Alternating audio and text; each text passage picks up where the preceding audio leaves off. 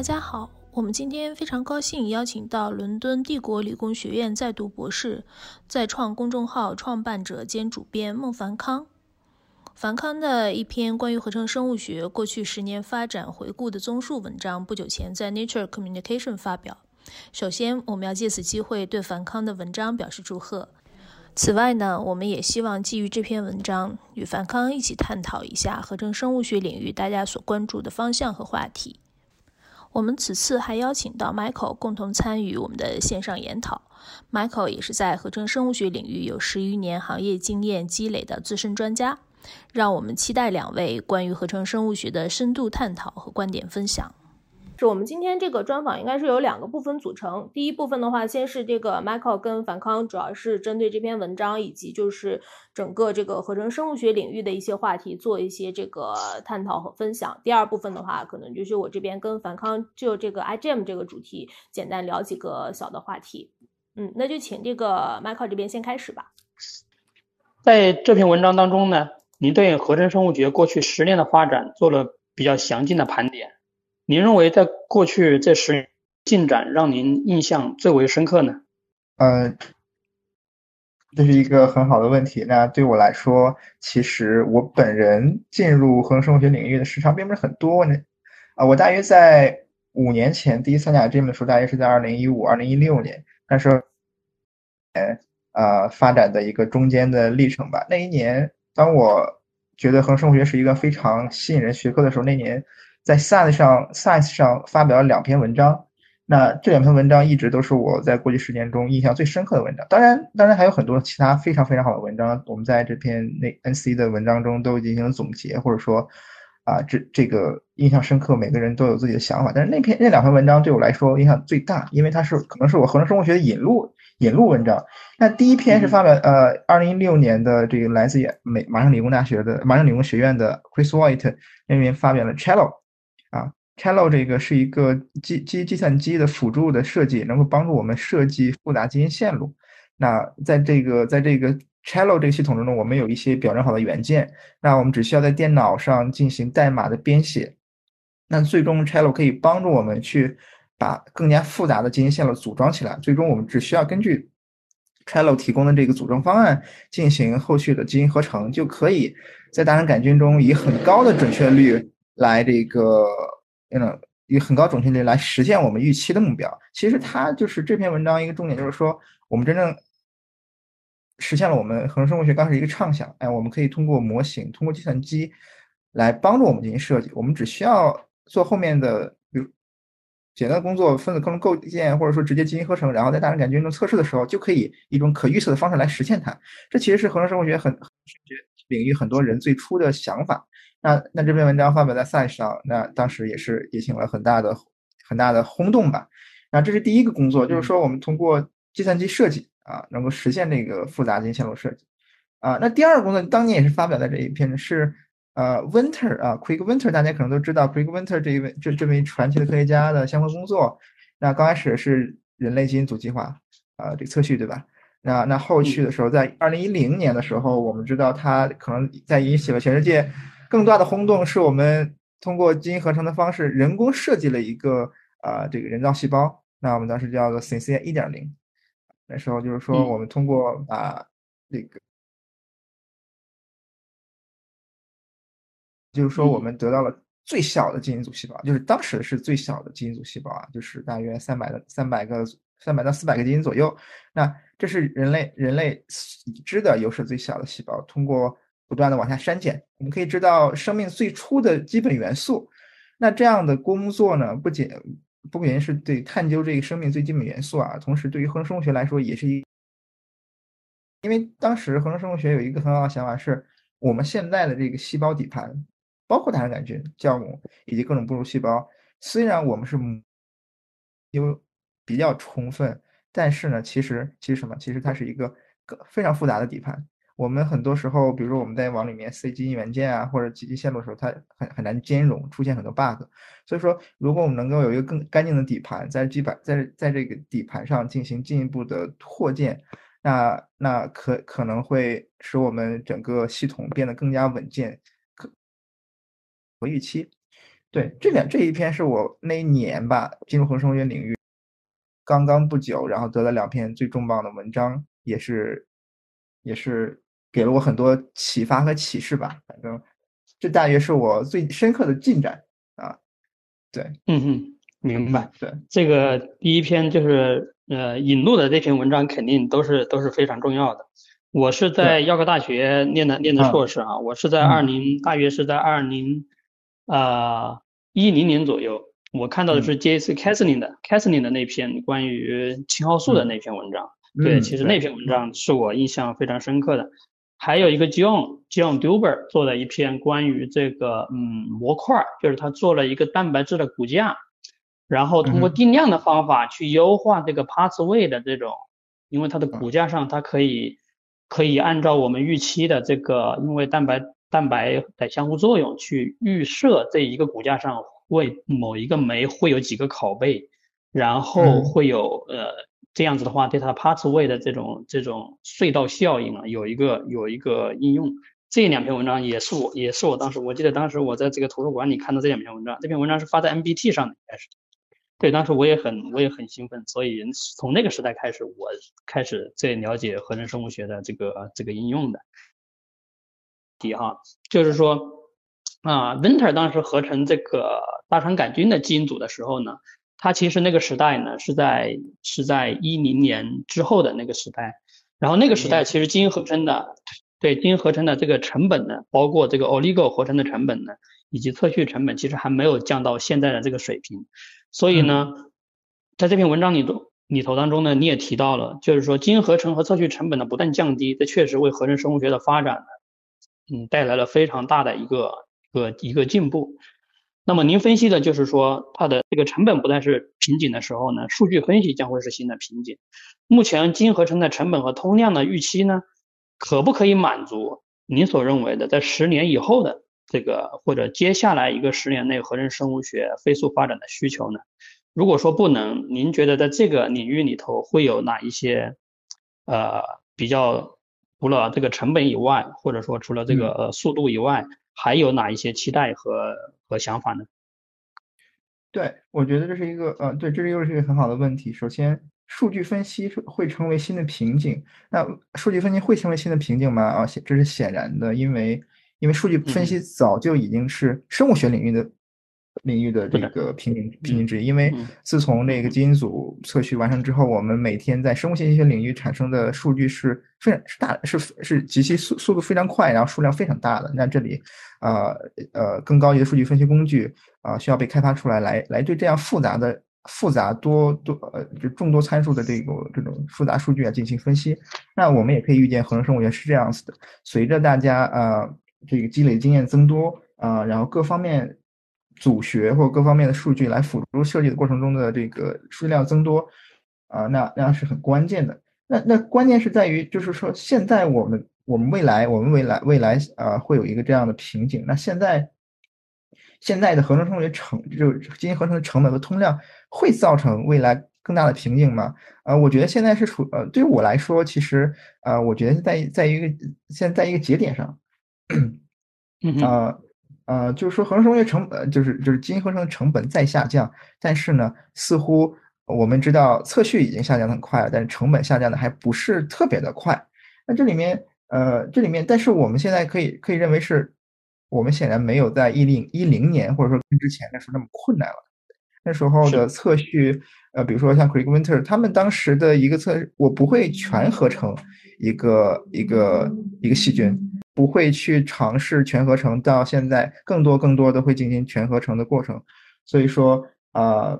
呀，我觉得我们现在正在处于一个节点。那那，但是我我我我认为现在的成本和通量还不至于满，还不足以满足未来十年合成生物学的快速发展。啊，对我还我我我我希望它的成本可以进一步下降，比如说下降未来十年可以下降。啊，一千倍到一万倍，我我我不确定会不会这样，因为我不是这个领域的专家。但是呢，我真的希望未来它可以像我们每次啊合成基因的速度和时间，呃和质量可以像现在的就合成一个短短引物一样，我可以今天设计，明天拿到，同时它的价格非常非常的非常非常的低。对，这对于我来说，呃，就是这样。如果这样的话，那没任何一个成为合成生物学者，他都不会去在乎所谓的呃，比如说预先的，就是他会更多的去尝试吧，更多的尝试理呃，在当然在理一定的理性的前提下去尝试更多的设计，而不是说像我们的二零一零年一样，刚开始我们做分子克隆构建都很麻烦的时候，我们需要一些更精确的数学帮我们推断这样设计是不是可以，这样设计是不是可以。虽然这个模型的效果也是。也是值得商榷的，但是那时候的确会受到这样限制。但是如果成本进一步下降，通胀进一步下降的话，我们完全不需要 care 这个，哎，对吧？Yes，嗯嗯，是的。这里面其实最关键的一个一个点就是我们寄予希望的，就是所谓的这个呃基于芯片的基因合成技术，这个技术是否能够得到快速的发展？当然，我们在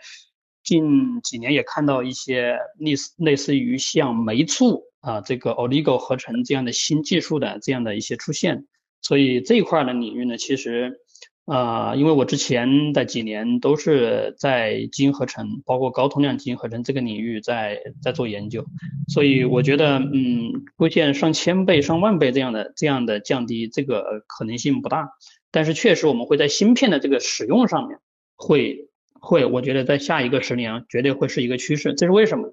就是因为我们现在有了这个可以匹配的机器学习，可以匹配的 NGS 测序和单细胞分析的这样的一些这样一些新技术的这个这个结合，在往生合成生物学这个领域里面去应用。所以我们必然就像您刚才所讲的，我们会必然会面临到数据分析的这样一个瓶颈。所以 AI 的这种时代背景之下。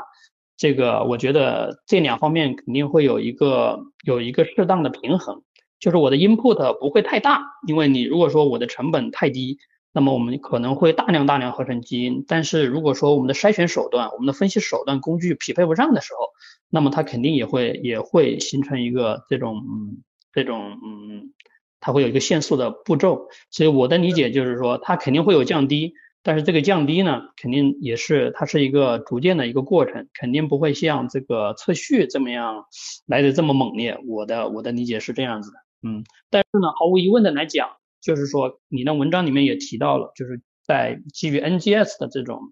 这种手段之下，包括 oligo 的呃不这这种这种合成的这个技术手段。还有就是辅助机器学习对整个的这个数据进行这个分析的这样一些技术，我认为肯定会跟这个高通量的这种手段它它去相协调啊，这是我这是我所理解的这样这样一个目前的一个状态。这个这个观点，对，我觉得嗯一定是这样。那么 OK。那么提到这个诺贝尔奖呢，我们今年今年必须要提一下 CRISPR 这项技术了。我记得您在二零一九年在知乎上发表了这个，知乎上发表了这个也是的啊，就是你有一个中文版的，就是说。二零过去十年，二零一零年到二零一九年，您认为合成生物学领域最令人激动人心的进步啊？这个里面你提到的第一个呢，其实就是讲的 CRISPR 基因编辑这一块儿，对吧？那么您认为这个 CRISPR 技术对合成生物学的发展会有什么样的意义呢？包括 CRISPR 获得了诺贝尔化学奖这么一个这么一一项重要的事件，嗯，呃，我觉得是我我觉得 CRISPR 对于合成生物学意义是非常非常重大的。那那那其实这里面，嗯，有也有很多人去去去探究 CRISPR 是不是属于合成生物学，或者合成生物学到底在里面是一个什么样的角色？我们暂且不谈这些。那 CRISPR 对于合成生物学的最最重要、最基本的意义之一，它作为一个工具，打开了我们去对众多生物啊、基因组啊各层面的一个基因编辑的这个，就相当于给了我们所谓的上帝之手，可以更精确的去编辑。编辑这个我们想要的这个我们我们我们想要编辑的这个片段，以更高效、更精准的方式来来实现，对吧？这一点大家大家显然是是是是都会认可的。那那其实过去十年这个基于 CRISPR 的问世呢，其实基于这个系统吧，我们开发了各种各样的工具，从当时那个我们有 CRISPR-Cas9，后面到 CPF1 啊，那后面 David 刘为代表这些所谓的基呃。单尼编辑啊啊，prime editing 所谓基于反转录的 editing 都是呃，首先提供了工具，然后同时也打开了合成生物学在众多方向的应用，包括这个医疗、农业、各工业、工业各个方面。啊，对，呃，当然现在我们合成生物学就是所谓的所谓的这个 Cris，当然 CRISPR 在应用层面还是面临很多瓶颈。当去年我在文章中也写到了，就是说第一个是呃这个脱靶效应，对吧？我们其实，在 CRISPR 一开始的时候，大家就担心，那那它的额外的对基因组其他的编辑会造成潜在的危危险，对吧？所以说。如何让它变得更加精准？减少的脱靶效应是一第一点，第二点是抗体，因为它作为一个外源的成分，在体内也会在人在在你面向人类人类医疗领域验呃应用的时候，它会影响引发这样的问题。那第三个就是递送问题，因为 CRISPR 也比较大。那在过去几年，我们也一直用各种方法来研究这个，让让 CRISPR 可以递送到人体内或者或者这个复杂的这个更高级系统中。那比如说，我们把 CRISPR CRISPR 相关，比如 Cas9 蛋白拆开。把它拆开之后呢，再分别导入细胞中，在细胞中组装起来。那另一方面就是说，比如说，呃，我们寻找更小的 Cas9，通过截断它，或者说在自然界中搜寻找到更更小的 Cas9。我觉得这是这是这过去时过去一段时间 CRISPR 的呃这个探索。那那那获得诺贝尔奖当然是这个是他对他的一个极大的认可了。呃，对我觉得这几年对于合成生物学发展来说比较重要的几个呃技术呢，一个是。定向进化，那我们知道很多合成生物学在开发的过程中会用向进化，也获得了奖。那今年是 CRISPR，对，呃，所以说简单来说，我觉得 CRISPR 对于合成生物学发展来说，更多的是一种偏向工具性的啊一方面吧。对，嗯。从这个基因的这个操作的角度上来讲呢，就是读基因、写基因这两点已经我们前面已经提到过了。那么在编辑基因，其实它弥补了弥补了这个就是说对 DNA 序列操作的众多的众多的这种这种可能性已经已经被打开了，这是显这个这个是我觉得这个是显然的。当然我们也看到了，在过去的这几年当中呢，就是 CRISPR 应用到人人的这个啊一些细胞。呃啊，就是呃编辑 T 细胞的这样一些研究的临床试验，目前至少在安全性上面呢，其实有很多的一些探索。当然，我们也很期待这个技术，因为它在比如说一个一个一个领域，比如说通用型的 CAR-T 这个里面，其实大家啊在用这个 CRISPR 呢做了很多的研究性的工作，目前也有很多临床试验在在进展过程当中。嗯，那么说到这一点呢？我们下一个呢，就想谈一下，就是说以 CAR-T 为代表的这个细胞治疗呢，其实在过去的十年过程当中呢，也取得了非常重要的进展。您怎么看这个合成生物学技术在这个细胞嗯治疗以及以及目前也比较火热的基因治疗领域的应用和发展的趋势呢？呃，嗯，感谢感谢感谢这个问题。首先，其实。呃，早在合成生物学之前，基因治疗或者细胞治疗就已经开始了相关的探索。是的，啊，对的，嗯，是吧？嗯，这其实已经有很长的探索历程了。那合成生物学在里面是一个什么样的角色呢？我想，合成生物学在在这里面发挥的，呃，我们所谓的就是经典的这种，就是原教旨的合成生物学在里面发挥作用还不是很多，因为想要细胞治疗在临床上进行推广，其实需要很长很长的时间的技术摸索、技术沉淀和临床的审批和和研究。那那合成生物学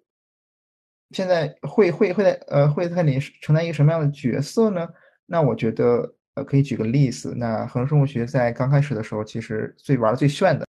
就是在一零年前一零年之前吧，玩最炫就是所谓的这个逻辑门啊，就是我们通过构建将基因的不同的条纹基因放在细胞、把大肠杆菌、酵母甚至哺乳动物细胞中，可以实现不同逻辑的这个控制调控，比如说 add 门、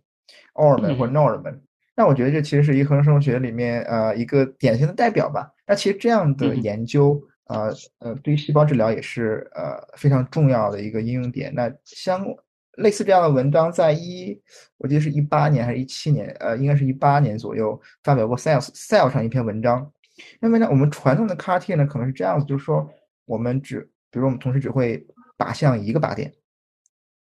对吧？我们比如说在表表达表达一种 CD 十九嗯。对对对对对对吧？那其实这样是在在在这个最终癌细胞对癌细胞的这个选择上是有问题的。那那有时候识别不准确，或者说会误伤我们正常的细胞。那这时候怎么办呢？那我们可以用合成生物学方式在里面加上逻辑。我们不光是系统 CD 视角，我们可以在表面展示更多的这种所谓的呃呃抗抗体或者相关的蛋白质来进对对癌症细胞进行识别和攻击。那我们可以在识别加上 and 门、or 门或者更多复杂的门，这样的时候通过加入这样更复杂的逻辑，我们可以更精、更准确的对癌细胞进行识别。那这样也可以呃保证 CAR 细胞的更多的安全和高效性。所以说，我觉得这是一个合成生物学在细胞领域、在在细胞啊治疗或者基因治疗领域一个一个一个非常好的案例。那在在我觉得在现在或者说在在